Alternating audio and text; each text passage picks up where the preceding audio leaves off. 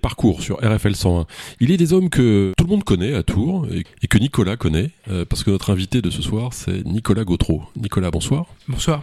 C'est vrai que tout le monde vous trouve sympathique Tout le monde je sais pas, j'ai pas de.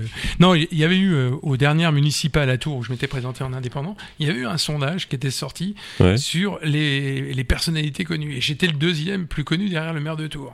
Donc, bah ouais, ça m'étonne pas. Euh, sortant à l'époque. Tout le monde vous connaît, moi, tous les gens que je connais à Tours vous connaissent. Ouais, bah, je traîne mes guêtres depuis quand même plusieurs années. Ouais. C'est votre parcours, donc on va commencer par le début, peut-être. Euh, mm. vous êtes né où? Alors moi, je suis né dans le Loir-et-Cher à Vendôme. À Vendôme mes parents étaient en poste, ils étaient enseignants à l'époque euh, à côté à Montoire. Et puis après, on est venu sur Tours. Alors mon père, lui, était né déjà à Tours en 1938. Donc euh, je suis issu d'une famille euh, qui est d'ici, enfin sauf ma mère qui est du sud, mais sinon mon père. Et puis après, on est, bah, j'ai fait mon lycée à Descartes ici, puis après ma fac ici. Vous avez un frangin qui est journaliste, je crois, oui, qui sportif. Est journaliste, voilà, qui a fait lui, qui a fait Balzac ici à Tours. Et puis après, il a fait. Florent. Ouais, Florent, il a fait le euh, Hippocampus, Sciences, Sciences Po, le CFJ à Paris, et puis après il est, devenu, passé par la 2, par plein de choses. Il a RMC là encore en ce moment. Ah, d'accord. Est-ce que ces années euh, Vendôme, euh, Montoire, tout ça, c'est un peu un paradis perdu? Oui, parce que bah, j'y reviens pour me balader hein, assez fréquemment. La vallée du Loir, j'adore. C'est vraiment un coin. Alors c'est marrant parce que d'ailleurs, quand j'étais gamin, j'en avais rien à faire. Franchement, j'aimais pas trop. Euh, j'étais bien à Tours. Et depuis euh, que j'ai pris un peu de bouteille, j'adore revenir dans le dans la vallée du Loir. C'est vraiment un coin euh, chez Ronsard, la Poissonnière, enfin tous ces coins-là, vraiment. C'est vrai qu'il y a une lumière particulière. Ouais. donc le bac en quelle année? Bah en 86. Est-ce que vous êtes né en 68 68. Je, oui, je suis né 23 mars 68, un jour historique. Pour un prof d'histoire, ça tombe bien. jour historique, le 23 mars. Ah, c'est le mouvement du, du, 22, mars. Oui, mais le 23 mars, c'est le premier grand chelem, grand chelem de l'équipe de France de rugby. D'accord, c'était un samedi. Bien joué. Le 22, c'était le vendredi. Le samedi, on gagne à Cardiff. Et... Euh, le mouvement du 22 mars, c'est 68. Ah oui, dis pas de bêtises. Hein. C'est la veille. C'est la veille. La veille, je bougeais un peu. Ouais. Et le lendemain, euh, à Cardiff, c'était bon. Bah ouais, donc euh, votre mère était super motivée. je, pense que le cocktail elle avait était. partager ce bonheur de façon complète en ayant un bébé qui deviendra grand, qui deviendra Nicolas. ouais, donc le bac 86. Ouais. Un souvenir Un tableau bah, non, un, nom, sur un tableau Non, c'est plutôt les manifestations à Paris. Eh ouais. Tout ça. Donc c'était, oui, oui, j'ai participé à l'époque. Bon, j'étais tout jeune, donc euh, j'étais un peu stupide, hein, comme tous les jeunes qui vont dans les manifestations. Bon, c'est avec les jeunes imbéciles qu'on fait les vieux cons. Euh, c'est ça. C'est pas grave. Donc en gros, j'ai, non, je manifestais. J'ai relu, c'est marrant, le projet de Vaquet depuis. Étant abonné au Monde, il y a les archives. Alors comme ça, un jour, ça, ça m'intéressait. Et en fait, j'ai dit, mais la réforme de Vaquet, il y a quand même pas mal d'éléments qui, qui étaient quand même un peu sympathiques. mais en fait, vous faites ce que disait euh, Clémenceau, non? Celui qui n'a pas été communiste à 20 ans est un salaud, et celui qui le reste euh, à 40 est un imbécile? Ouais, alors communiste jamais quand même. mais bon, j'étais bien remonté, on va dire, quand j'étais à l'UNEF à l'époque, et, et puis j'ai adhéré au PS en, en 87. Hein. Ouais, donc euh, MJS, c'est ça? Alors oui, mais PS direct, ouais, PS, PS direct. et j'étais responsable des jeunes socialistes pendant plusieurs années aussi. D'accord, donc un, entre guillemets un bébé socialiste. oui, oui, j'étais au bureau national aussi. avec euh, Olivier Faure, avec euh, Benoît Hamon. Euh, j'ai un peu honte de le dire, hein, mais j'en suis pas fier. C'est Nicolas. Hein, je pense que Nicolas, c'est le joueur à parler cash. Hein. On va, va bah, pas être déçus ce soir. Donc je les ai connus. Alors un qualificatif pour Olivier Faure, un seul mot. Bah assez insipide. Insipide. Benoît Hamon. déroutant parce que je l'ai connu à la droite du PS rocardien. ouais. Et après, j'ai connu euh, plus à gauche que voiture. Quoi. DSK Dominique Strauss-Kahn euh, Compétent. Jean, Germain Compétent et, amoureux de sa ville. Ah bah Jean Germain, pour moi, c'est là à l'affect. On, on, va y revenir, bien sûr. c'est autre chose. Euh, donc, fac d'histoire après le bac Non, mais d'abord, votre souvenir du bac. L'instant précis où vous dites. Non, en fait, pour vous, il n'y avait pas de suspense, évidemment, j'imagine. Non, non, non, pas, pas, spécialement. Non, non, j'ai un souvenir particulier. C'est qu'à l'époque, j'habitais avec mes parents au bout du bar Béranger. Et je viens d'ailleurs de déménager ma mère, euh, qui était encore jusqu'à euh, il y a 3-4 jours. Mmh. Et, euh, et je, je, me rappelle que je partais avec ma mobilette pour le bac, euh, la, une option musique, parce que je faisais de la guitare classique à l'époque, avec ma guitare sur la mobilette. Avec Abdelkader Nagy comme prof Oui, c'est marrant parce que je sais pas. Mais en fait, je faisais de la guitare classique euh, pendant des années. Parce qu'on a quand même les meilleurs guitaristes du monde ici eh, dans bah le studio. Donc, bah, non, je vais pas me comparer. Hein. J'ai passé un bac là-dessus, c'est tout. Ils m'ont mis 15 d'ailleurs cette note. Mais euh, non, non, c'est et, et, donc je me revois. C'est la seule vision que j'ai dans le bois euh, Béranger hmm. pour rejoindre l'examen, quoi. Donc fac d'histoire. Ouais. Dans la foulée. Mm. Vous avez pas essayé, je sais pas, Sciences Po, truc comme ça, non comme, euh, Non, à l'époque, j'étais assez dans le confort. Oui, non, mon frère est parti tout de suite. Moi, j'étais assez dans le confort. C'est-à-dire que j'étais tranquille à Tours. Ouais. Euh, je faisais ma politique. Euh, l'UNEF, le syndicat, j'avais voilà donc j'ai fait euh, non j'ai tout eu par contre j'avais tout en en juin, je passais jamais en septembre, donc j'étais tranquille. Donc je suis assez, mais j'ai fait tout direct jusqu'à la licence à l'époque, on disait comme ça, donc les trois ans, la maîtrise derrière, et puis après le concours d'enseignement que j'ai eu. Le CAPES. Le CAPES d'histoire. Euh, les premiers souvenirs de fac? Ben ça a été, euh, enfin j'en ai plein parce que j'ai en histoire, euh, je me rappelle ma, première note qui était pas mal un exposé que j'avais fait avec euh, euh Monsieur Denis, euh, le père de Sophie Denis qui tenait la, elle elle tenait la pizzeria. Non mais elle elle tenait la pizzeria le rue Bretonneau. je connais que, j'arrive pas à me souvenir. ça reviendra. Ça reviendra. Et puis son père Yves Denis qui était prof à la fac. Et voilà donc ça c'est un souvenir. C'est marrant parce que Sophie elle était élève avec nous etc. Et puis ensuite ça a été non, les souvenirs, c'est plutôt au niveau de, de l'UNEF à l'époque. Euh, mon premier combat politique, ça a été de virer le PCI, le Parti communiste internationaliste, mhm. pour que les, les sociodémocrates puissent euh, tenir enfin l'UNEF idée de Tours. C'était le dernier bastion du PCI. Et on a fait un congrès à Grandmont qui a duré 12 heures pour les virer. Donc c'était, ils nous traitaient de nazis, tout ça, c'était délirant. Euh, les filles bah euh, ouais. Bon, Parce que la fac, ça fait pour ça. Hein. Voilà, je veux pas, je, je, veux pas être vantard dans cette affaire-là, mais bon, euh, il y a eu des, il y a eu des petites histoires. ça aide d'être à l'UNEF? Ouais, euh, je sais pas. Je... Non, y a, non, ouais. alors ça, à ce euh, niveau-là, je sais pas si ça a, un petit côté de Che Guevara dans ces Non, parce que alors moi, par contre, mes, amis proches, les, les, plus proches, n'étaient pas dans. Euh, enfin, j'avais des amis dans le syndicat et dans le PS, mais pas vraiment là. J'ai gardé mes amis. J'ai toujours des amis du collège, par exemple, avec que je vois tout le temps, euh, dont je suis toujours le plus proche, quoi. Finalement, enfin, c'est avec eux, je suis, on est les plus proches. Et donc, ça n'a pas été dans la politique que je me suis fait le plus d'amis. D'accord, oui, ça c'est. Non, au-delà du fait que je me suis fait des ennemis, ça c'est sûr. Mais je veux dire, c'est, voilà, j'ai très peu d'amis euh, vraiment qui sont issus du milieu politique, très peu. Et qu'est-ce que vous pensez de ce proverbe euh, On mesure la puissance de quelqu'un au nombre de ses ennemis et pas de ses amis? Ben euh, ouais, donc je trouve assez juste parce que j'ai jamais eu un, une volonté et jamais eu un pouvoir extraordinaire. Donc j'ai eu assez peu d'ennemis. J'en ai quelques-uns, des durables, mais franchement, sinon, non, non, j'en ai, Hmm. Non, non, j'en ai, et j'ai toujours été euh, avec une ambition limitée. C'est un peu le hasard, moi, qui m'a fait faire être élu, en fait, finalement. J'étais élu par hasard. Oui, c'est ce que disent beaucoup de gens euh, qui ont un très beau parcours.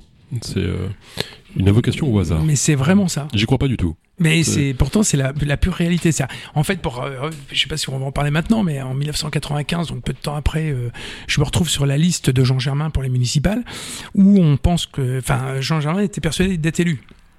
Et moi, j'étais persuadé avec beaucoup d'autres que c'était pas possible contre Jean Royer, le roi Jean, c'était injouable. Bon, on sait comment ça s'est passé aussi. Hein. Il y a eu une division euh, hmm. dans le camp de euh, Jean Royer. Mais vraiment, donc j'étais sur la liste et la première fois que j'ai appris que j'étais sur cette liste, j'ai appelé ma mère à l'époque parce que mon père était déjà décédé et euh, j'ai dit à ma mère, c'est fun, je suis sur une liste municipale. Mais alors, j'y croyais pas deux secondes, quoi. Et juste comment on a été élu, ce qui a été la grosse surprise quand même. Non, vraiment, c'est pour ça que c'est le, mm. hasard en sens où euh, Jean, euh, je le dis honnêtement, hein, il avait du mal à boucler sa liste. Hein. Ouais. Ah oui, parce qu'à l'époque, euh, ben, la chance, elle était faible. Il y a, parmi les personnalités tourangelles que je connaissais peu, moi à l'époque, hein, j'étais au milieu étudiant, etc. Enfin, j'en sortais, je commençais juste l'enseignement. je sais qu'il y avait peu de gens qui voulaient aller sur cette liste, et donc, ben, on avait dit, la liste était plutôt très jeune d'ailleurs, et ben, ça te dit d'être sur une liste? Bah ouais, ouais, pourquoi pas? C'est comme ça que ça s'est passé quand même. Oui, enfin bon, c'était peut-être une nécessité aussi. Euh, et c'est peut-être pour ça que vous avez gagné finalement. Ben, après, euh, oui, je pense c'est une forme de nouveauté et de jeunesse qui a gagné. 36 ans, j'en voyais, a une ouais. Euh, évidente. Hein. Et puis il y avait cette division intrinsèque dans leur camp qui est bon, voilà. Ouais, comme dans toutes les divisions mm. euh, de droite. Euh, alors je disais en intro que bah, tout le monde vous connaissait et que vous connaissiez tout le monde. Donc vous êtes connu pour des raisons politiques, parce que vous avez été euh, adjoint au maire, euh, conseiller général de Tour-Ouest. Oui, alors ça c'est arrivé trois ans après, en 98. 98. Pareil, euh, le hasard, le canton était l'ancien canton de Jean Royer. On me dit, franchement, t'as aucune chance. Ce qu'on te demande pour le BS, quoi, c'est d'être au moins au deuxième tour. Hmm. Alors, bah, j'étais content déjà. Moi, après le premier tour, j'arrive au deuxième. Et, puis je l'ai emporté euh, avec 52,5 la première fois. Donc, euh, mais c'était encore une fois, euh, c'était pas prévu du tout par le PS, par exemple. Dans les... Et comment on fait pour gagner une élection?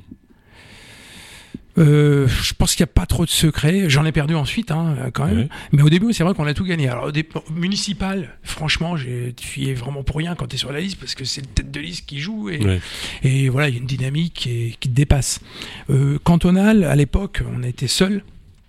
Donc là, ben, je faisais beaucoup de terrain, de porte-à-porte, de machin. Et puis après, euh, tu vois aussi euh, si ça prend ou si ça prend pas. Tu le sens. Alors, euh, objectivement, sur ma première cantonale, c'est des gens qui me l'ont dit.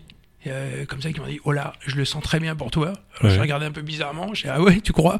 Je voulais pas être je voulais pas être déçu comme elle arrivait et euh, ils m'ont dit non non mais on sent parce que ça parle. Les gens ils disent ah ouais pas mal. Le petit jeune parce que c'était ça à l'époque ils disaient à l'autre euh, est-ce qu'on lui confie le truc quoi? Voilà. Et bah voilà. Puis, puis bien c'est passé. En fait c'est celui qui le veut le plus qui l'emporte non? Ça je sais pas parce que franchement à l'époque je, je sais pas si je voulais vraiment absolument être conseiller général de Torres. J'y suis allé parce qu'il fallait présenter des candidats, etc. On m'avait dit que ça allait être très dur. Donc je n'avais pas... Euh, franchement, j'avais... Je, ne, m'étais pas du tout imaginé au, département. Et d'ailleurs, quand je suis arrivé, c'était génial parce que je suis arrivé dans un truc, moi qui suis prof d'histoire, j'ai l'impression d'être au 19e siècle, hein, mmh. sous genre de l'anneau. Je suis arrivé là-bas, euh, il y a pas mal de personnes âgées, hein, j'étais le plus jeune. Et il faut savoir une chose, une anecdote, j'ai été élu jusqu'en 2000 au Conseil général. Et en 2015, j'étais encore le plus jeune. Donc ça en dit long. Bon, bon mais j'arrive là-bas et c'est génial. C'est Balzac. C'est le 19e, on est là, euh, c'est feutré. Euh, voilà, il euh, faut savoir une chose, c'est vrai que j'avais pas compris moi. En fait, quand tu es dans l'opposition municipale, tu es dans l'opposition. On te donne pas trop les dossiers, on essaie pas trop de t'informer sur les trucs. Quand tu es conseiller général, tu es majoritaire sur ton canton. Donc tu as accès à tout. J'étais surpris moi, euh, euh, Delano, il me faisait venir dans son bureau, et puis il me disait Bon, Nicolas, il faut qu'on discute de certaines choses. Euh, qu'est-ce qu'on pourrait faire sur ton canton Alors, j'étais un peu interloqué au départ, mais c'est ça en fait. Hein, il y a une sorte d'atmosphère très, très chaleureuse au départ, hein, au département. Et. Hum, j'étais là avec des, des, des personnalités que j'ai vues dans les journaux, tu vois, qui étaient super, euh, entre guillemets, hein, des petits vieux qui étaient gentils comme tout. vraiment, c'était sympa.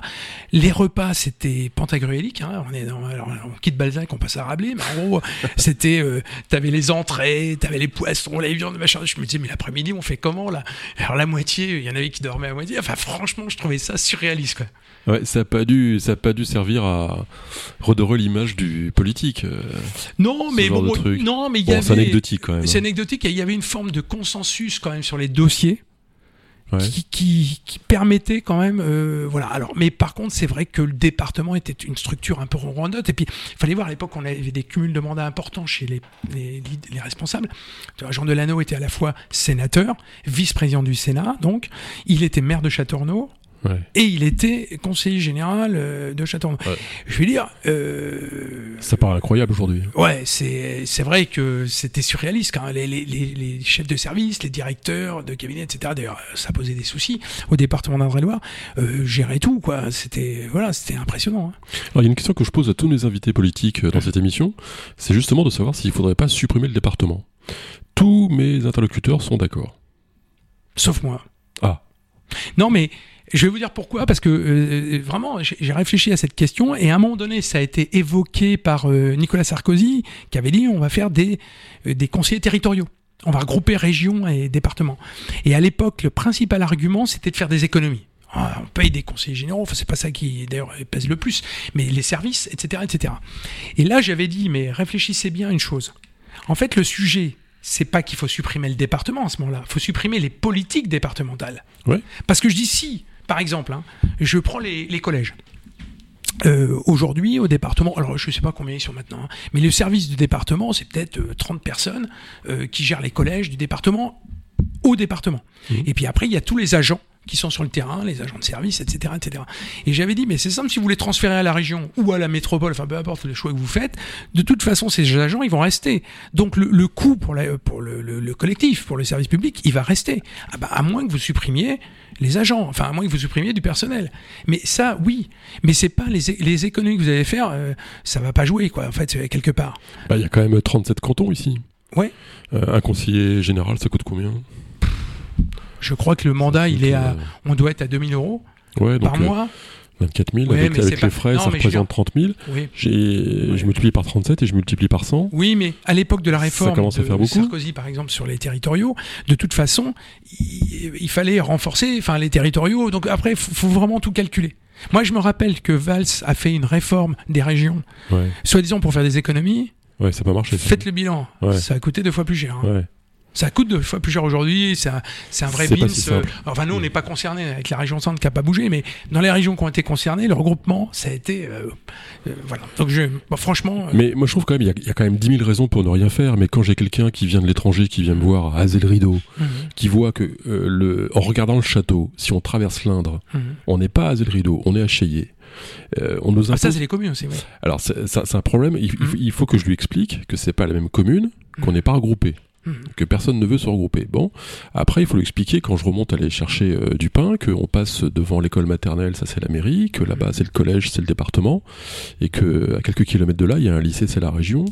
Enfin, on y comprend. Enfin, le, mec n'y comprend rien. D'ailleurs, j'ai vu franchement un livre, vous qui êtes prof d'histoire géo, en mhm. géographie, un livre de première en géographie. La moitié du bouquin, c'est un petit manuel de, des collectivités locales. Des collectivités locales, exactement, exactement ça. Bah oui, mais, mais oui, mais. Donc il y a 10 000 raisons pour ne rien faire. Après, en hein. même temps, il faut bien voir une chose, c'est que euh, on, est souvent euh, un peu schizo en France. C'est-à-dire que on dit, bah il faudrait supprimer les échelons, et en même temps, il faut faire de la proximité.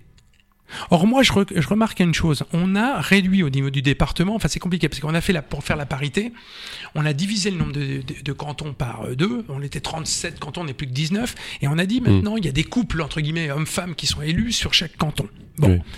Donc ça veut dire que les cantons ont grandi en espace, en superficie. Euh, dans le rural, le canton de Loche, c'est une folie, quoi. C'est un truc, euh, il est immense, quoi.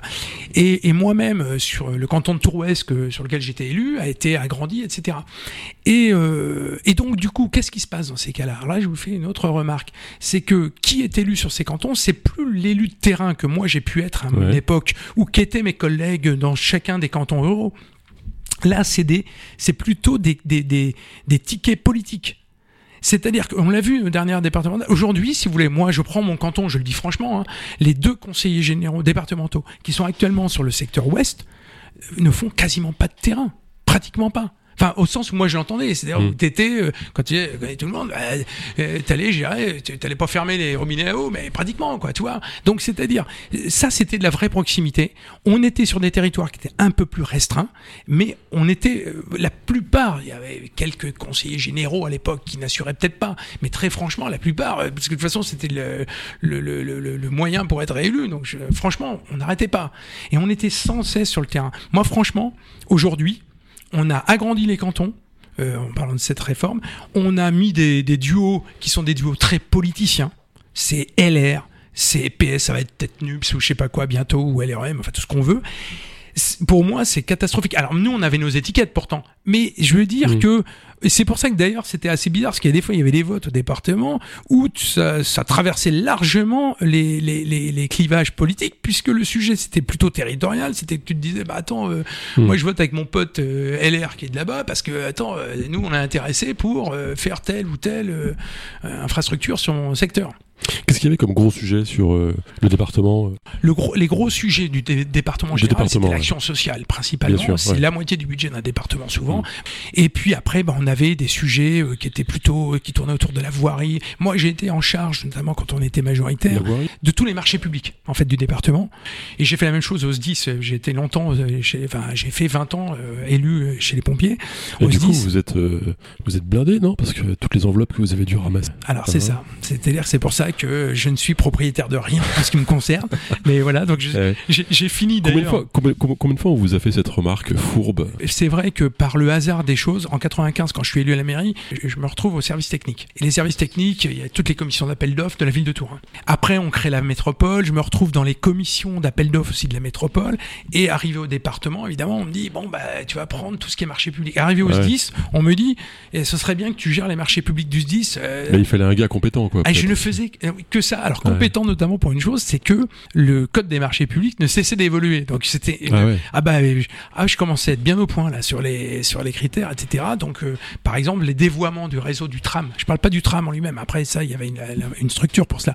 Mais euh, c'est moi qui ai géré les, les, les appels d'offres. C'était gigantesque. Ça par contre c'est mon bâton de maréchal. Ça. Ouais c'est grisant ça. Ah bah oui parce que on était avec des boîtes privées là. Parce que on était en train et notamment pour les dévoiements des réseaux. Tu dois dévoyer euh, sous. Il faut pas que ça passe sous le tram. Les réseaux d'eau, ça c'est public, réseau d'assainissement, c'est la métropole, mais c'est public. Et puis il y avait euh, Numéricable, France Télécom, euh, des trucs assez drôles. Les gars me disaient, moi, ce groupement-là, on ne prend pas, là, telle boîte, euh, et ils sont sur notre liste noire. Alors je dis ouais mais là tu vois il va falloir que tu me donnes des éléments quand même pour qu'on puisse les rejeter. Il me faut des choses tangibles. autre chose ouais. Ah, non non ils sont sur liste noire. Je dis ouais non parce que c'est des privés donc ils s'en foutent ils disent non cette boîte on la prend. nous c'est pas comme ça. Si le gars il attaque après au tribunal administratif on perd tous les jours. Donc je dis là il faut que tu me donnes des... donc c'était marrant parce qu'on on parlait deux langages et en même temps c'est moi qui présidais le truc. Mais sérieusement c'est un bon souvenir. On, on, vous a pas tenté sur des enveloppes des trucs euh, pour des marchés publics ça existait pas ça? Non franchement de toute façon non parce que on est c'est très collectif hein. Moi une commission d'appel d'offres euh, il y a plein d'élus. Euh, il y a des voilà, il y a des discussions, il y a, y, a, y a, les contrôles de légalité de la préfecture. La plupart du temps, ils se faisaient prendre. Hein. Ouais, c'est pas si simple en fait. Hein. je veux dire, parce que c'est facile d'accuser, mais en fait, dans la réalité des choses, bah, c'est peut-être pas si simple. Je sais pas comment, comment ils mm. pouvaient faire, parce que non, les, les, budgets, c'est des budgets votés par le conseil municipal, par le département, par tout ça. Donc, de toute façon, les enveloppes, elles sont connues. Elles sont connues. Il y a une compétence donc, qui relève plus de la ville, c'est l'eau. Oui. Ça reste un bien commun. Mm. Est-ce que, est que l'acception qu'on a aujourd'hui du bien commun est la même que celle qui présidait dans les années 90-2000 à Tours, mettons en Indre-et-Loire, ça n'a pas changé. Hein. Les, structures qui étaient euh, publiques euh, sont restées publiques, et puis ce qui est euh, dévolu à aujourd'hui c'est Veolia en Indre-et-Loire principalement, mais c'est toujours un service public de toute façon.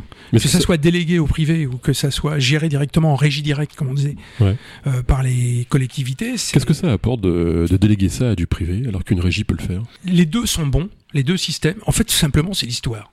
C'est à un moment donné, est-ce que tu as les compétences en interne c'est ça surtout. Pour euh, aller capter de l'eau, aller ensuite la traiter et ensuite aller la distribuer. Et, relever les compteurs. Et relever ensuite tout ça. Bon. Euh, il y a des villes, par exemple, euh, qui ont une partie publique en régie directe et puis qui ont tout ce qui est compteur, tout ça, c'est privé. Donc c'est ça qu'il faut bien voir. Parce que ça, c'est le genre de débat qui commence quand même à prendre une nouvelle forme, non, par rapport à notre jeunesse. Oui, mais moi je suis dépassionné sur ces questions-là parce que j'ai géré un service public en régie directe de l'eau avec la ville de Tours pendant 20 ans pratiquement. Euh, j'ai vu tous les aspects très positifs. Nous, ça, marchait très très bien. On était d'ailleurs de façon très très écologique, puisqu'on captait dans la nappe alluviale de la Loire, on captait pas dans le Cénomanien, dans la nappe phréatique profonde. Mais c'est pareil, euh, c'est on n'est pas vertueux. Hein. c'est que le hasard, c'est que les sables euh, les, de la Loire à cet endroit-là permettent de le faire. Tu vas en aval ou en amont à 100 ou 150 km, les sables ne permettent plus de capter comme ça. Donc on avait cette possibilité. Et puis à côté, bah il y avait l'opérateur privé qui lui, bah euh, gérer le truc, souvent euh, de façon correcte. Hein, donc euh, c'est des choix.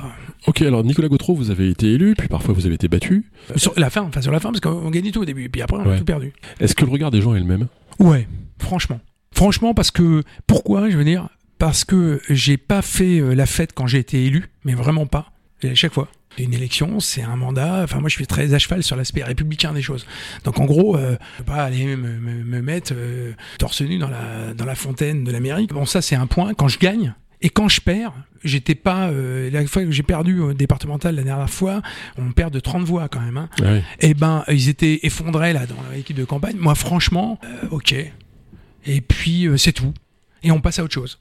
Et j'avais gardé de toute façon mon métier par ailleurs. Donc j'ai, enfin, j'avais à mi-temps, donc je l'ai repris à temps complet, puis terminé. Je suis, et, et ça m'a pas, j'ai pas eu du tout de de dépression, de... pas du tout. Puisque j'avais été élu au départ par hasard. En fait, vous n'êtes pas du genre à mettre tous vos œufs dans le même panier, finalement. Bah, de toute façon, la politique, c'est marrant parce que ça a été une grande partie de ma vie. Mais c'est pas toute votre vie. C'est qu'on a gagné, quoi. On n'a pas le choix. Mmh.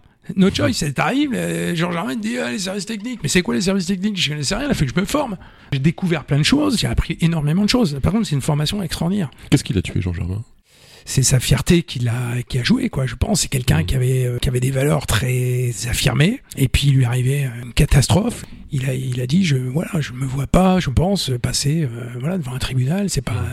Mmh. Ouais, Surtout que c'est quelqu'un qui n'a jamais eu d'enrichissement personnel, ça a mmh. été démontré. Bon, on peut que respecter ce, ce souvenir. Vous n'êtes pas simplement politique, vous êtes aussi prof. Est-ce que c'est aussi important que la politique? Bah, c'était mon premier choix d'ailleurs. Bon, j'ai fait les deux en même temps à la fac, on va dire au départ. Oui, mais je veux dire que non, non, moi c'est, je suis un hussard de la République. Alors le premier souvenir devant une classe? Premier poste, euh, on m'a envoyé en Bretagne, à Lannion, ah au lycée Le Dantec. Donc je suis parti là-bas, ok. Déjà, il faut savoir où c'est? Oui, surtout que j'étais prévenu l'avant-veille. Donc euh, l'avant-veille? ils me disent. non mais sérieux, vous êtes à Tours le vendredi soir et euh, lundi, paf. Pas le vendredi. Oui, j'étais même j'ai été prévenu le samedi. J'ai eu un appel euh, de samedi pour me dire en fait vous êtes nommé euh, au lycée Le Dantec à Lannion. Bon, ok. Bon, je connaissais un peu la Bretagne du Nord, donc euh, Lannion ça me disait vaguement quelque chose quand même.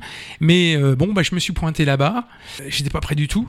Et il fallait faire court. Qu'est-ce qui est prêt pour aller Oui, mais là, direct. Le truc, bon, bah, ok. Et je suis tombé dans un lycée très particulier en Bretagne parce que c'est la Bretagne bretonnante, le secteur là-bas il appelle le Trégor rouge d'ailleurs, parce que c'est marrant, dans le, coin de Lannion, là autour, euh, Guingamp, tout ça, mmh. Perros-Guirec. Alors Perros-Guirec est à droite politiquement, mais par contre Lannion, Guingamp, CPS, mais par contre, souvent les petits bleds autour sont communistes.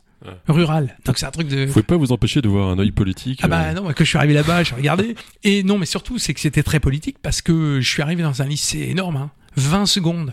20 classes de secondes 20 classes de secondes déjà. Bon, le lycée était gigantesque. Hein. Là, je suis aujourd'hui, je suis à Vaucanson, on a 12 secondes. C'est, déjà un, lycée important. mais là, vous aviez tous les élèves bretons, quoi. Ben, on avait, alors il y avait un gros lycée privé à côté. Et c'était encore dans une sorte de guerre scolaire qui était ah marrante. Ah oui, ah c'est pittoresque, donc je, trouvais ça drôle. Euh, moi, j'étais un peu, parce que c'était bretonnant, mes collègues étaient tous bretons, bretonnants. Il y avait des profs de breton. Il y avait des cours de breton. Il y avait des cours de breton. Bah, et moi, j'avais des, des élèves. Qui, breton, là? Des élèves qui sortaient d'école d'Iwan. Ah ouais, ouais, Donc ils avaient fait toute leur scolarité en breton. Mais aujourd'hui, vous pourriez parler breton? Non, mais des fois, les élèves, au début, euh, s'oubliant un petit peu, commencent à me répondre en breton. je leur dis, ouais, doucement, les gars. Alors, ça va pas le faire. Non, mais c'est très sympa une mentalité très classique. Euh, le prof était respecté. Ah voilà. Ah oui, oui, c'était pas pareil. Ça a commencé par une manifestation. J'y suis allé pour voir, hein, parce que c'était pour faire libérer un de nos collègues profs qui avait été enfermé parce qu'il faisait partie de l'ARB, ah Ça a commencé comme ça, moi. Il était enfermé parce qu'il avait accueilli des Basques. il avait accueilli des Basques. Accueilli chez lui. D'accord. Donc, euh, ben, il a recouvert, euh, il a recouvert la liberté, pardon, trois mois après. Donc c'est drôle, c'est mon premier souvenir. Ah ouais, ouais, c'est. Avec des braises là, des vrais. Ouais, vous êtes moment né pour militer, quoi. Bah, non, mais entre, moi, entre, le mouvement du 22 mars euh, non, moi, naissance le 23. Ça m'a fait marrer. Hein. Je, suis allé à la manifestation, je regardais de loin, je me disais, c'est quoi ce truc? Est-ce que le niveau a baissé en 20 ans en histoire géo? Pas qu'en histoire, globalement. C'est-à-dire Dans la plupart des disciplines. Hein, euh, Dans toutes les disciplines Enfin, il y a. Ça, c'est Nicolas Gautreau, le prof ou le. Bah, le prof. Ou l'observateur. Bah, euh, tout, tout. Enfin, hmm. non, mais de toute façon, on est citoyen avant tout. Hein, donc, non, mais vraiment, il y, y, a une baisse de niveau, c'est indéniable. Et pourquoi? C'est lié à, à, des réformes qui ont eu lieu, euh, notamment au niveau des écoles, euh, du collège, etc. C'est-à-dire qu'en fait, les élèves, pour beaucoup, ne savent pas lire. Quand je dis lire, c'est-à-dire, c'est pas simplement euh, annonner des mots, c'est aussi essayer de comprendre un peu le sens global de la phrase. Assimiler un texte de 10 lignes. c'est des fois. Quand on arrive en seconde, c'est Attention, hein, il y a de très bons élèves. Bien sûr. ça reste. Il y a toujours les très bons. Il y a toujours les élèves un peu moyens. Et puis, alors, faut dire aussi une chose, c'est que on voit arriver de plus en plus, moi je suis en lycée, mais en seconde, des élèves qui auraient dû être orientés différemment. C'est pas de la faute des enseignants en collège et tout, hein. C'est que aussi. Ça va encore être de la faute des parents, ça. Je mais non, mais il y a un moment donné, non, mais je, je peux comprendre. Je dire, tu te dis, bon, souvent c'est la phrase qui, qui, qui est dramatique pour certains élèves. On va, on va le faire encore un an au lycée pour voir. Mais cette année, elle est terrible. Parce que, en fait, dans les choix d'orientation, qui sont pour moi des choix, mais d'orientation vraiment valorisants, techniques, euh, etc., ceux qui partent directement de, collège de troisième, euh, on prenne des places, quoi. Et nous, on se retrouve à la fin de la seconde avec des élèves qui ont évidemment un bulletin qui est catastrophique et qui passent derrière des élèves de troisième qui vont directement parce qu'on dit bah non mais c'est encore pire là au niveau du bulletin. Donc mmh. c'est pas une année pour voir, c'est une année de perdu et c'est des fois une année qui est difficile ensuite à rattraper. Il y a un paradoxe là, Donc, euh, dans l'échec du redoublement. alors, franchement, moi, je, je, je prône mmh. une orientation. Voilà. Alors, sinon, de manière générale, il y a aussi le problème de l'apprentissage. Je parlais de la lecture et le fait d'apprendre à apprendre. Moi, je dis souvent, là, je l'ai dit encore, j'ai reçu des parents d'élèves euh, en début d'année euh, qui arrivent en seconde. Je leur dis, vous savez, le seul truc, un élève en lycée pour moi, quand il rentre chez vous le soir, il a jamais rien à faire. Il peut pas arriver en disant ah ben non c'est cool ce soir j'ai rien à faire. C'est possible ça déjà. Donc faut euh, apprendre, c'est-à-dire on apprend une leçon, on la réapprend, on la répète, on la réussit. Ils savent pas. Hein. Eux éventuellement ils vont écouter pour certains élèves. Hein. écouter, ils vont comprendre et puis on dira bah c'est bon, je sais. Sauf que trois semaines après, quand tu fais le contrôle, euh, là, il y en a plein qui. C'est quoi le programme de seconde d'ailleurs en histoire? C'est euh, un programme euh, très, très, très intéressant de point de vue général parce qu'on part de l'Antiquité grecque et on arrive au XVIIIe siècle. c'est un peu radical. En petite foulée, tranquille. tranquille. Hein. C'est un petit marathon, mais surtout on zoome sur des périodes. Et comme on est, on est là dans la formation citoyenne, évidemment, euh, 5e siècle avant Jésus-Christ, euh, Athènes, euh, l'installation de la démocratie. Euh, on, ensuite, on zoome sur le 1er, 3e siècle après Jésus-Christ dans l'Empire romain, où là on voit les questions justement de citoyenneté, l'élargissement de la citoyenneté dans l'Empire romain, enfin voilà, toutes ces questions-là. Après, sur la, la période médiévale, 11e, 13e siècle en Méditerranée, les différentes culture, les affrontements ou au contraire euh, les, les, les... Et, et, puis ensuite euh, on enchaîne plutôt un peu français là sur euh, alors il y a la partie Renaissance et puis ensuite l'époque moderne mmh. très intéressante le, la, la, construction de, de l'État français 17e 16e 17e 18e où on voit que la centralisation française date de là hein, date pas de date pas de la Révolution Richelieu c'est un mec bien ou pas? Et, mais ils étaient tous très bien ouais. tous euh, Sully, Richelieu, euh, Colbert, euh, voilà. Hmm. C'était des gens pour l'époque. je dis souvent à mes élèves parce que justement par rapport à ce qu'on entend sur les profs d'histoire qui aujourd'hui feraient des cours d'histoire orientés, remettre en cause. Moi, je n'ai pas à remettre en cause Colbert quand on lit le Code Noir par exemple. J'en explique le code noir, euh, Colbert, c'était euh, à l'époque, il faut se remettre dans le contexte, dans un contexte d'esclavage généralisé, voilà. donc voilà, le, il a fait le code noir, mais il a fait des choses aussi, euh, d'autres choses très importantes pour l'État français. Et le code noir lui-même, c'était aussi un code qui limitait la violence des, euh, des, des, propriétaires d'esclaves à l'époque. Où les esclaves étaient encore considérés comme des meubles. Exactement. Et, et, et lui, il l'a pas fait. D'ailleurs, j'explique à mes élèves. Attention, je dis pas que Colbert était un type humaniste et tout. Hein. Il l'a pas fait dans ce sens-là. Lui, il l'a fait dans le sens où, mais on est en train de perdre. Euh, hmm. des, de, de l'argent parce que vous êtes vous maltraitez vos esclaves et voilà donc euh, il l'a pas fait non plus pour des choses euh, glamour. parenthèse à votre avis c'est pas justement pour ça qu'on a supprimé l'esclavage? Pour une question d'argent beaucoup plus que pour une question d'humanité? Ben euh, il y a eu il y a eu cet élément là à une époque parce que c'est vrai que bon les marchés en question euh, de canne à sucre notamment euh, rapportaient moins etc c'est sûr qu'avec l'industrialisation c'était plus c'était plus la, la, vocation. Mais non mais je pense aussi il y avait il y avait tout le mouvement des lumières euh, voilà, qui a abouti avec euh, la DDHC en 1789, qui évidemment, euh, je pense. Ouais, ça compte quand même. Oh oui, quand même. Est-ce que vous n'avez pas l'impression, justement, parce qu'on fait un petit focus sur l'histoire, en tout cas sur l'enseignement de l'histoire, il y a un truc qui m'a frappé, c'est que je me demande si on n'est pas encore en train de lire avec nos yeux d'aujourd'hui les événements d'hier, par exemple en expliquant les invasions barbares ou la guerre de 100 ans sur des questions de dérèglement climatique. Ah bah moi je le fais pas comme ça, mais évidemment si c'est fait comme ça, c'est sûr que là, non. Bah, c'est peut-être vrai. Hein, non, non, mais ce qu'il faut bien voir, c'est que non, mais il y, a certainement eu. Parce que en fait, il des influences. Mis, il s'est mis à faire super froid en Angleterre, donc ils sont venus nous envahir. Quoi. Oui, oui, non, non, mais il y a certainement des choses qui ont dû jouer peut-être à ce niveau-là. Mais du maire général, il faut toujours rester dans le contexte de l'époque. C'est ce que j'essaie justement d'apprendre à chaque fois. Et ne pas juger avec nos yeux d'aujourd'hui ce qui a pu se passer autrefois. C'est ridicule. Quand Aristote défend justement l'esclavage en disant que euh, il y en a qui sont faits pour être esclaves, c'est naturel, et puis il y en a d'autres qui sont faits pour être des maîtres. Mm. Bon, ben, ce texte-là, je vais pas le renier. vous dites ça en pensant aux députés de la, de LREM bah, oui, mais de toute façon, euh, en général, c'est-à-dire que quand des gens commencent à vouloir faire de l'histoire, alors qu'ils euh, étaient peut-être des cancres en histoire euh, dans leur jeunesse, arrêtez, quoi. Voilà. Ou commencez. Voilà. Ouais. Par le début. alors, on reparle un petit peu d'aujourd'hui dans ces évolutions. Donc, est-ce que, est-ce que, est-ce que l'électeur d'aujourd'hui c'est le même que celui qui vous a élu il y a 25 ans? Ben, alors euh, le même à Tours, non, parce qu'effectivement, à Tours, euh, à Tours c'est compliqué parce que c'est une ville qui, comme toutes les villes de France, a connu une mutation de sa population très forte. Hein. On a eu euh, de, les bars des Parisiens du, de, de, Paris pour venir en Touraine, etc., comme ils viennent à Bordeaux et ailleurs. Donc du coup, c'est vrai que euh, la ville, c'est entre guillemets un petit peu, euh, ce qu'on dit des fois, un peu boboisé. C'est vrai que euh, voilà, moi, moi, moi l'électorat que j'avais sur mon canton de Tour-Ouest était un électorat beaucoup plus, on va dire, du Tourangeau traditionnel, etc. Attention, quand je dis traditionnel, venant de toutes origines, hein, toutes horizons, mais qui était là déjà depuis depuis très très longtemps. C'était plus populaire peut-être aussi, non? Plus populaire, beaucoup plus, voilà, etc. Bon, donc c'est sûr que la ville a évolué. C'est sûr que là, on le voit au niveau des élections, hein, il y a bon, il y a des gens qui euh, je le vois au niveau de l'apparence, des fois, je, bon, je vais le dire, mm. mais des fois, je, mm. je, souris un peu, je vois des gens euh, qui doivent toucher 4 ou 5 000 euros par mois, et je leur donnerai une pièce, quoi. Quand je les vois sur leur vélo, je me dis, oh là, cette personne, elle était dans le besoin. Donc ça fait un peu sourire. Il te donne des grandes leçons sociales, et en même temps, bon, il va pas habiter, évidemment, à Maris-Bastier ou au Sanitas, hein. il va habiter dans son petit quartier des Prébandes, et il va pas vouloir en sortir. Ce qui me gêne, c'est qu'à l'époque où vous avez été élu, il était question d'interdire le Front National. La question se posait. Et aujourd'hui, il est question de jouer au foot avec eux. ouais, alors. Quel échec, hein. Oui, oui, bref. Mais je, je, pense que c'était, ça aurait été une erreur de l'interdire. Ouais.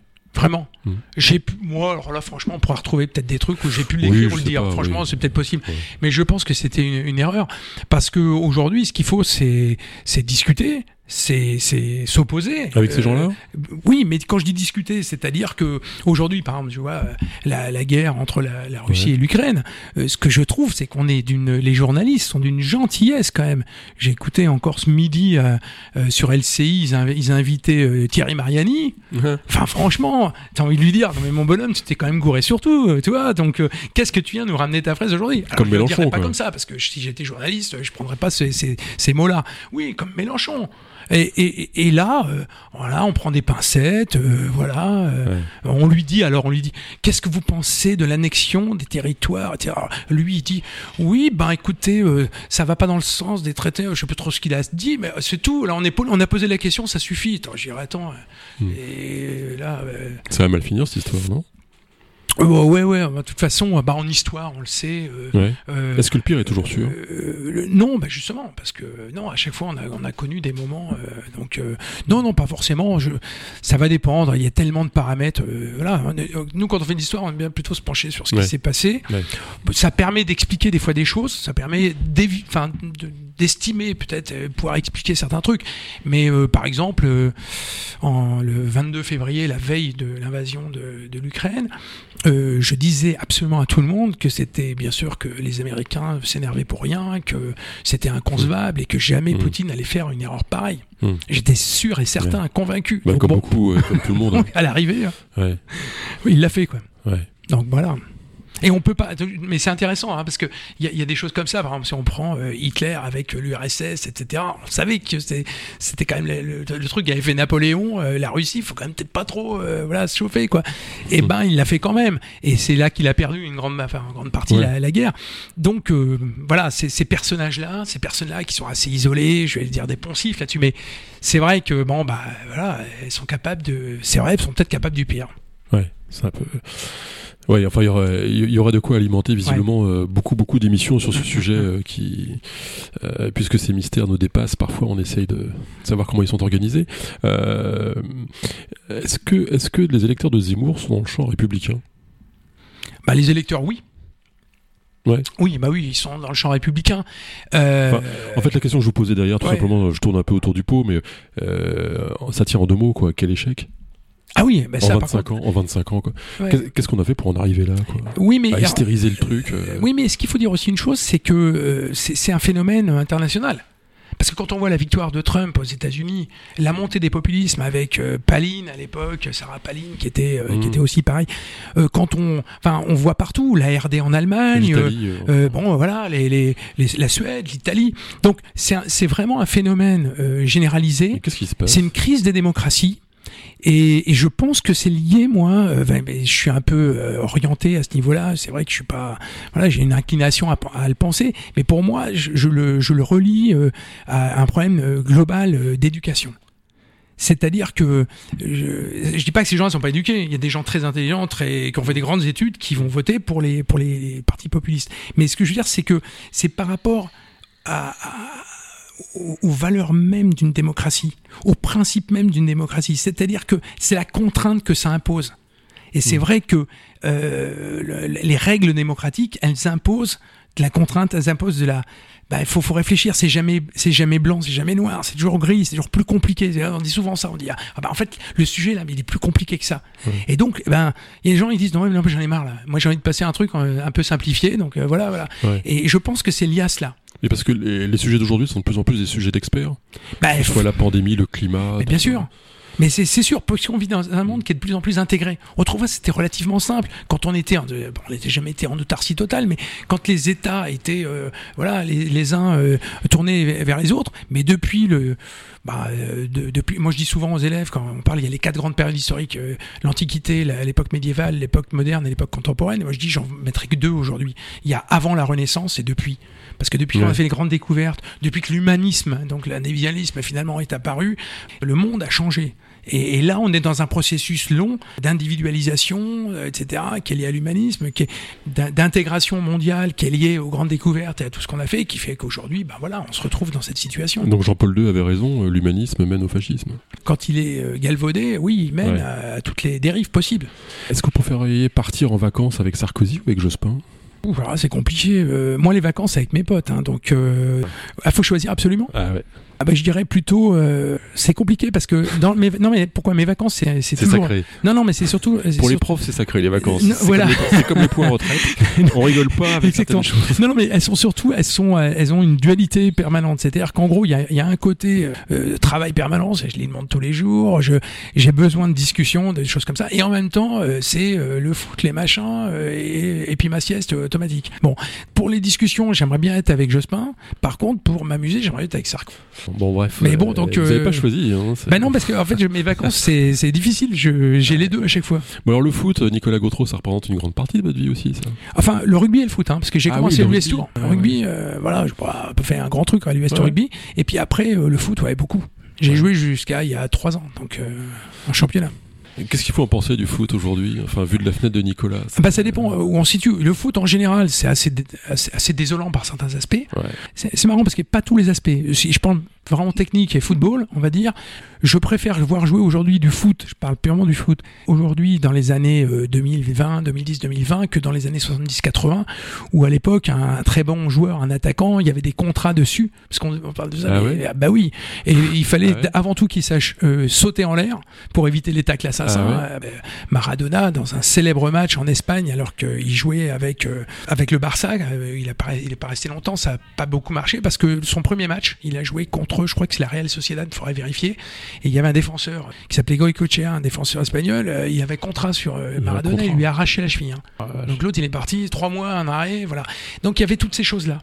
On, on balançait pas de carton rouge, euh, très peu. Aujourd'hui, c'est même peut-être l'inverse, mais aujourd'hui, on voit un jeu beaucoup plus léché. Alors en revanche, c'est tout ce qu'il y a autour qui a changé. Donc je vais hmm. pas parler de l'argent parce que Bon, oui, euh, bah, c'est ce qui est le plus regardé au monde, donc c'est ce qui génère le mm. plus d'argent. J'ai été très content que moi qui suis pas trop un supporter du PSG, que Mbappé ait signé au PSG parce que je me dis il est payé par le Qatar, nous on paye rien. Par contre, mm. on récupère les impôts. Je, bah, je préfère qu'il soit ici plutôt qu'en Espagne. Il paye des impôts quand même un peu. Ah bah il paye euh, totalement les impôts. Hein. Ah oui oui. Alors il les paye ou il les paye pas parce que c'est peut-être le PSG qui lui paye.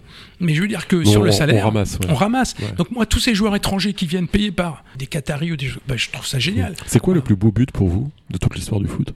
Est-ce que c'est pas la main de Dieu Maradona Non. Parce qu'il le marque de la main, c'est magnifique. Oui. Euh, c'est quand même le seul mec qui a eu le droit de le faire. C'est peut-être le plus beau but transgressif, mais non, moi, le, ah, j'aime beaucoup là, en finale contre Leverkusen, je crois, la finale de Ligue des Champions avec le Real, euh, le but de Zidane, euh, parce que c'est d'abord il gagne que 1-0 et il fait une reprise de volée, mais qui est d'une pureté intégrale. Donc celle-là, elle est quand même. Mm.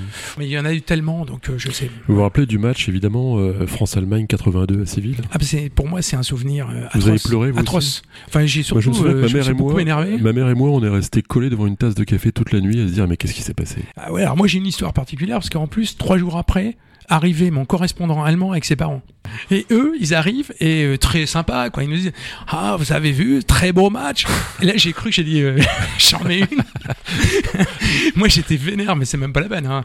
C'est resté encore. Et donc, on a regardé avec mes, les, parents de, mon et l'allemand, on a regardé la finale Allemagne-Italie, hmm. où les Italiens qui avaient une défense Catenaccio de cinglé, mmh. Chirea qui était de Bergomi, une défense de cinglé, et ça taillait dans tous les sens.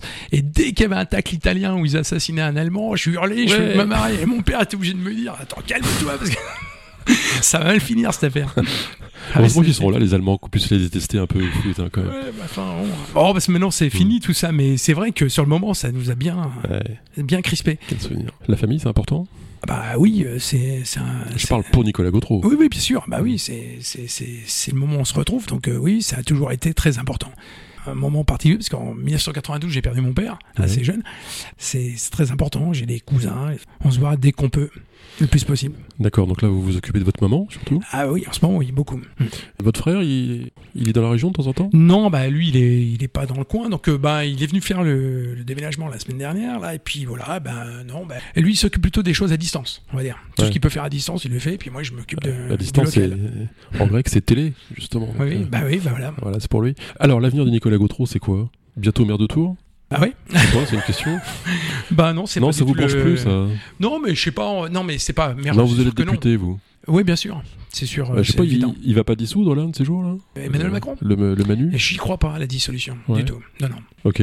Non, non, je, je pense pas qu'il y aura dissolution. Je... Non, mais politiquement. Enfin, vous vous trompez toujours dans vos prédictions. C'est vrai, mais je crois pas. Non, pas toujours. Non, non, je me suis planté parce que Poutine, quand même, il est spécial. Hein, je veux dire, voilà. Mais Macron, il a, Macron, il est un peu plus, il est un peu plus prévisible, quand même, je trouve. Il est plus rationnel, oui, sûrement. Je pense pas. Je pense que, voilà, il a une petite phrase l'autre fois sur la question euh, des retraites en disant, bah, si je peux pas le faire, euh, je serais. C'est vrai que c'était sur son projet, son programme, mais je serais obligé de dissoudre. Mais euh, je pense qu'il y a des groupes politiques aujourd'hui à l'Assemblée nationale qui ont aucun intérêt à la dissolution. Donc, euh, hmm. Que ça soit d'ailleurs à, droite, à l'extrême droite ou à gauche. Donc, oui, oui, pour de l'argent et puis parce que bah, s'ils se représentaient, ils savent pas du tout où ils en seraient. Bien sûr. La Renaissance non plus. Euh, je me trompe peut-être à mon tour, mais euh, j'ai l'impression que Nicolas Gautreau, vous êtes euh, un peu moins branché politique finalement. Est-ce que j'ai l'impression que dans vos yeux, vous avez fait un peu le tour de ça Non, mais localement, c'est sûr. Localement, en tout voilà, ça c'est sûr. Non, je lis, je, je, suis passionné, je suis à fond ce qui se passe. Moi, j'ai toujours été passionné par l'international. Mais est-ce que vous êtes plus un homme de réflexion ou un homme d'action? Franchement, je suis plus un homme de réflexion, mais j'ai pas eu le choix. C'est-à-dire qu'en 95. vos, expériences, c'est vraiment des expériences d'action. Et complètement. Les marchés publics, l'eau. Oui, mais no choice là. J'arrive en 95, on me dit. Ouais, mais ça vous allait bien, ça.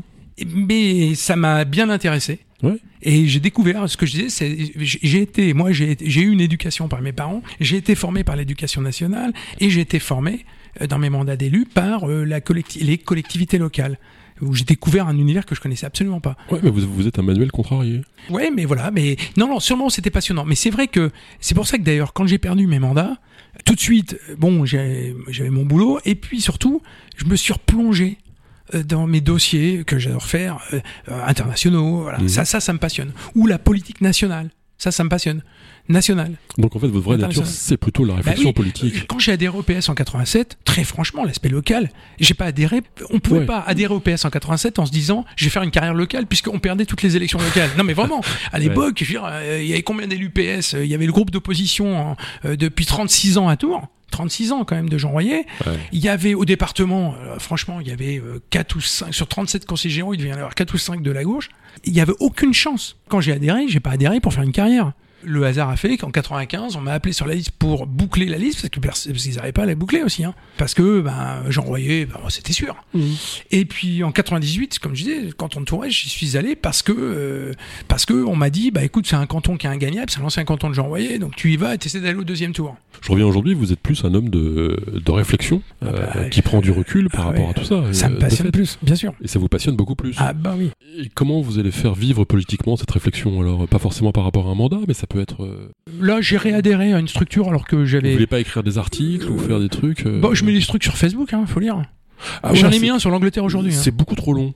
Oui, mais bah oui, mais il parce faut faire que des paragraphes, mais c'est pas adapté à Facebook. hein, Eh, je sais bien, mais moi je peux pas faire plus court parce que sinon je. Alors, faut faire un blog, non J'approfondis pas. Ah bah oui. Non, mais là j'ai mis aujourd'hui j'ai mis une réflexion sur la, la catastrophe de la du mini budget de Liz Truss euh, en Angleterre avec les, les fausses promesses, etc. On lit pas ça sur Facebook, Nicolas. Enfin. ah bah c'est sur Facebook depuis ce matin. hein. Sur Facebook, il faut faire un lien vers votre blog où là, il y aura des gens qui seront abonnés, qui seront. Ouais, ouais. C'est comme faire un roman sur Twitter, quoi. C'est- Ouais, je c'est- sais bien. Même si c'est le meilleur roman du monde, ça marche pas, ça. Ouais, non, non, mais je, mais je fais pas ça pour être lu non plus. Hein. En plus, c'est thérapeutique. je fais ça pour me lâcher quand je suis énervé. Je dis, putain, bon, je, Bon, ça c'est Twitter. je balance. Ça oui. c'est Twitter. oui, mais moi, je balance du, du Non mais long. sérieux, faire un, faire un blog ou participer à, je sais pas moi, une revue politique ou un Mhm. truc. euh, Ça, c'est, euh, ça m'est, oui, mais faudrait qu'on monte ça en- en- à tour. Ouais. Non, mais vraiment. Aujourd'hui, vous êtes euh, encarté quelque part? Alors, justement, bah, j'avais, j'avais quitté le PS en 2017, En fait, vous êtes plus de gauche, quoi. 30 ans. Si, bah, je, je, je me considère comme de Vous gauche, je suis social-libéral. Je suis revenu sur la campagne de Philippe Chalumeau. Ouais. Euh, alors que j'ai pas, j'avais pas adhéré à l'AREM. Je suis revenu parce que euh, je- j'estimais que voilà, amitié. le, le- le- non, non, non, pas du tout, politiquement, hein. parce que je considérais que le président de la République que j'avais soutenu, euh, que je considérais comme étant le, voilà, le, le- Ouais. le meilleur candidat qu'on ait eu, donc je l'ai soutenu. il a été réélu et j'ai dit il lui faut une majorité. Donc j'ai dit bah il faut à tout prix Mhm. qu'on batte la NUPS à Tours. Et euh, donc je suis allé dans la campagne, j'en ai profité, j'ai pas adhéré à, à la REM, j'ai adhéré à, à Territoire de Progrès, là, le, le- le parti qui est la partie gauche du, du macronisme. Mhm. Moi je suis un vrai social-libéral, c'était la critique qu'on me faisait des fois quand j'étais au PS. Donc voilà, bah, je suis conforme à, tout cela. quoi. Donc en fait, ouais, vous avez pas tellement changé vos opinions fondamentales. euh, Non, mais je suis resté un PS tel qu'il était auparavant. C'est le PS qui a dérivé, grande Ouais. dérive vers, euh, vers LFI, hein, qui se fait un peu aspirer. fait avaler, aspirer par voilà, LFI. Bon, après, bah, ils sont en train de régler ça en interne avec euh, une minorité qui essaie de s'opposer à tous ces, ces ralliements de, de bas étage. Et euh, je regarde ça de loin. Et Territoire de Progrès va se faire avaler par Renaissance. Bah, c'est le problème aujourd'hui, ouais, je pense. je pense qu'en fait, il n'y a plus du tout un espace où on peut vivre dans un, Non, mais une structure euh, à taille humaine. on comprend plus rien, quoi. Ouais, ouais, bah, même Quelque moi. part. euh, alors, même. Alors si vous, Nicolas Gautreau, vous auriez pu à vous y retrouver, oui, euh, mais moi, j'ai du mal. Hein, là, qui je- va s'y retrouver? Euh, S'il fallait partir sur une île déserte avec un bouquin, C'est celui dans lequel je me, je me plonge régulièrement, c'est La légende des siècles de Victor Hugo. La que je trouve siècles. extraordinaire. Alors ça, c'est le, c'est mon livre de chevet permanent. il y a un poème en particulier de Victor Hugo ou... Il y en a plein, mais Ouais. euh, il y a euh, Moïse, pour son hôtel, cherchait un statuaire. Dieu dit, il en faut deux, et dans le sanctuaire, conduisit Eliable avec elle, l'un sculptait l'idéal et l'autre le réel. C'est énorme. On dirait, on dirait du Jean Jaurès. C'est Non, énorme. il y a aussi euh, ainsi, euh, C'est là où on voit qu'RFL 101 mérite ses subventions. Ainsi sur ce troupeau frémissant immobile, lugubre et stupéfait qu'on nomme humanité, tombe du fond de l'ombre et de l'éternité, on ne sait quel lambeau de chimère et d'histoire. Je dis souvent, Victor Hugo, c'est un grand malade. ouais. Enfin, pour écrire ça en alexandrin, c'est un fou. Ouais. Et j'adore. Ça vous en parlait en cours d'histoire d'ailleurs Ouais, Même bah, si c'est un littéraire, enfin. euh, oui, bien sûr. Bah, Il a non, un rôle Victor politique, Hugo, ouais. un rôle politique essentiel. Ouais, ah non, là, quand on traite en première du 19e siècle, je ne peux pas m'empêcher d'évoquer Victor, son parcours particulier. Il a commencé à, plutôt à droite par son père et fini euh, à gauche. Son cercueil il veut, qui passe devant la, la cathédrale et qui rentre pas dedans exprès. Enfin non, il est, il, est- il Ouais, était, là, pas- il- il était complètement fou. lui. Il paraît que, ouais, même mort, il était encore fou. Parce que Voilà. ses funérailles, c'était un grand moment de, Ouais, de délire euh, ouais. euh, sexuel. on- on a raté ça. Enfin, c'est- ouais. On a raté ça. Qu'est-ce que vous avez raté sinon? Oh ben, euh, j'ai raté euh, dans ma vie en général. Ouais. Bon, j'ai raté quelques mariages. Ouais, c'est grave. ça coûte cher. voilà, donc euh, non, non, mais sinon, non, au niveau politique, bah, je peux pas dire grand chose parce que localement, bah, voilà, les mandats, ils se sont enchaînés. Ouais. Voilà, après, euh, bah non. euh, non, si j'ai raté une chose importante, c'est que mon premier poste, parce qu'en fait j'ai été nommé à Lannion, etc. Mhm. Et puis après, j'avais mon premier poste, euh, mais j'ai été, du coup, euh, on me l'a annulé. Et j'ai été remis à Jolet-Tour au lycée Jean Monnet à l'époque, parce que je venais d'être élu à Ah Tours. ouais Ah ouais C'était euh, le lycée euh, français euh, au Liban de Tripoli, au, Nord-Liban, Mhm. hein, pas de Tripoli en Libye. Oui, oui. au Et donc, euh, voilà, parce que j'avais fait mes, mon mémoire euh, de maîtrise, et puis ensuite j'avais commencé un DEA sur l'indépendance syro-libanaise Ouais. et les relations franco-britanniques entre 41 et 43. C'était, je suis passionné par le Proche-Orient et le Moyen-Orient. Et donc, du coup, j'ai, ben, j'aurais dû être nommé là-bas. Et je pense que là, si on n'avait pas été élu à Tours, c'était c'était autre chose là, qui se dessinait pour moi. Je pense que j'aurais passé beaucoup de temps à l'étranger et dans les pays du Moyen-Orient. Et comme quoi, des échecs, il peut survenir de bonnes choses et des victoires, ils peuvent survenir aussi des. Bah oui, bah, c'est un vrai dilemme parce que je pouvais pas. En même temps, c'était inouï pour moi de pouvoir faire cette, ces mandats locaux à Tours, dont je ne savais pas d'ailleurs s'ils allaient s'enchaîner, hein, parce ah que je pensais repartir moi finalement après. Je me suis dit bah tiens au bout de six ans on partira parce que à l'époque tout le monde disait oh, bah Jean Germain c'est la parenthèse quoi. Hein, donc euh, mm. voilà. Et puis ça s'est enchaîné et je peux pas regretter cela parce que ça a été vraiment très bien dans ma vie d'être formé dans ces collectivités locales etc. Et en même temps c'est un énorme regret de pas pouvoir pu euh, aller euh, euh, au Liban, en Israël, en Jordanie, en Syrie. Enfin, c'est trop tard.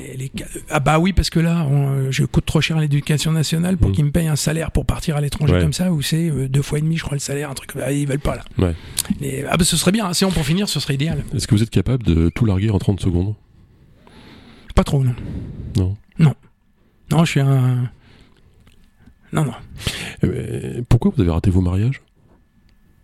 Ah bah, Dans la mesure où ça nous regarde. Hein, non, non, mais parce que parce qu'on je pense qu'on n'a pas. Dans quelle mesure ça nous aide à vous connaître On, ne s'est pas rendu compte de, de, mes mérites, je crois. ah, c'est lourd, mais bon, voilà, bon, non, j'en sais rien. Ouais, ouais, mais après tout, est-ce que, est-ce que le petit garçon Nicolas Gautreau, euh, c'est le même que l'adulte euh, d'aujourd'hui Non? On, on, change fondamentalement? Ah Bah oui, parce que vu les parcours politiques que j'ai eus, il faut un peu s'endurcir. Donc je suis devenu un peu. En fait, je suis. Euh, mais qu'est-ce que vous voulez dire en fait, je suis pas, Non, mais parce que moi j'étais un gamin plutôt gentil, euh, cool, voilà. Et euh, j'estime que je suis vraiment. vous êtes plus dur Je suis trop dur. Ouais. Vous êtes trop dur. Je me suis endurci et je suis trop dur. Voilà. Mais je peux pas me changer maintenant. Mais si. Oui, bien sûr que non. Mais pourquoi pas Ah non, non, mais c'est sûr. Non, puis voilà, c'est comme ça. Bon, Qu'est-ce que vous diriez au petit garçon Nicolas Gautreau de 10 ans qui vous regarde là? Ah bah non, mais moi, sinon, je, je, j'aurais changé quelques petites choses quand même. Tu vois, j'aurais bifurqué un peu sur d'autres choses. Voilà. J'ai pas compris. Bah, je serais peut-être parti à l'étranger. Je serais peut-être. Ouais, voilà.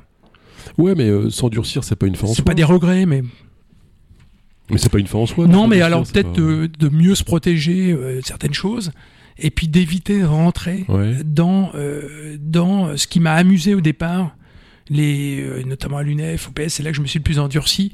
Et je pense, voilà, ben bon, ben à l'époque, voilà, c'était comme ça. Tu, tu rentres dans des choses qui, que tu aurais jamais peut-être dû, euh, dans lesquelles tu aurais jamais dû rentrer. Mais sans jouer trop dans l'affect par rapport mhm. à, la, période de vie qui nous attend maintenant pour les 25 prochaines années, qu'est-ce qu'il faut vous souhaiter alors de euh, d'enlever cette dureté, de devenir un peu plus agile alors, de retrouver cette euh, cette capacité à s'étonner de tout. Euh? Ouais, mais oui, oui, non, mais par contre, non, je, m'intéresse à beaucoup de choses. Je suis très ouvert. Ouais, ouais, c'est clair. Non, franchement. Mais alors après, non, mais la, dureté, c'est dans, le, dans les. Je, suis capable de vraiment d'infliger des, des, choses à des élèves, des fois. Je, le regrette après, mmh. ou même mmh. à à mes proches, pas, pas à ma compagne avec qui ça se mmh. passe très bien, mais je veux dire, c'est vrai que des fois même, euh, enfin, je suis très intransigeant sur mes amis, donc voilà. Donc la moindre erreur dans le part, c'est ils le prennent cash, donc voilà. Donc ça, c'est et je peux pas me changer. Ok, est-ce qu'il y a une question, Nicolas Gautreau, que je vous ai pas posée, que j'aurais dû vous poser? Bon, bah alors, on a fait le tour, là. On a fait le tour euh, Non, non, euh, non, on n'a pas parlé cuisine, hein, parce que je suis un, ah. gros cuistot. Mais vous avez vraiment plein de casquettes. Hein. Non, mais ça, c'est mes grands-mères. Non, mais c'est bien. Hein. Donc, ah non, mais vraiment, je fais tout chez moi. Je fais tout, mais pas de feuilleté, mais machin, tout, de A à Z. Mes foie gras, enfin en ce moment on trouve plus de foie gras. Non, non, je fais tout en cuisine. C'est pas très territoire de progrès ça, les foie gras en ce moment. si, si, si. C'est terroir, territoire. Terroir de progrès on dû appeler. Bon, vous connaissez Perico Légas Bah je le connais de nom, enfin je le vois à la télé bah de temps en temps. Mais vous l'avez pas soumis un truc, non Une idée de recette? Bah non, mais je vais bien faire la cuisine avec lui. Voilà, mais bon voilà. Non, non, si, si. Non, mais je le connais comme ça. Je l'ai croisé une fois dans Tours, mais bien sûr, il me connaît pas, je le connais pas, donc euh, je l'ai vu. Et si enfin il fallait partir, puisqu'on est sur RFL 100 avec euh, un disque sur cette île déserte Ah, un disque maintenant, euh, The Number of the Beast de Iron Maiden. Iron Maiden. Très bien. Bah, en tout cas, une chose est sûre, c'est que vos parents ont dû être euh, drôlement fiers de vous avec tout ce que vous avez fait. Bah alors oui et non, parce que ma mère est encore là, mais mon père, euh, il est parti quand j'avais 24 ans. Non, mais moi j'étais fier de mes parents, puis surtout de mon père, qui a été, qui était chef d'établissement dans l'éducation nationale, mais qui a été en loge maçonnique, etc. Donc il a eu tout un parcours. Mmh. Voilà, mais bon, ça s'est arrêté brutalement. Ben oui, il part toujours trop vite. Quelle idée. En tout cas, c'était un beau parcours. C'était le parcours de Nicolas Gautreau, qu'on se reverra pour parler d'un tas de trucs, hein, que ce soit de cuisine, de foot, euh, de littérature, de Victor Hugo. De géopolitique aussi. Hein. De géopolitique. Euh, bon, enfin, euh, voilà, vous allez prendre le micro. On va pas arrêter. En tout Avec cas, plaisir.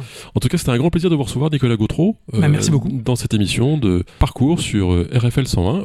Jeudi prochain, le 6 octobre, nous recevrons Sophie Oconi, Perico Légas, Alain Dayan, Olivier Le Breton, pour faire un grand débat autour euh, des institutions en général et de la représentativité. Alors on monte un petit club de gens qui vont venir débattre et auquel Nicolas Gautreau, vous êtes bien sûr invité pour une prochaine, euh, ce sera à peu près une fois par mois. Donc, bah, pourquoi pas Et ben on verra ça une prochaine fois, ce sera avec plaisir. Donc c'était Parcours sur RFL 101.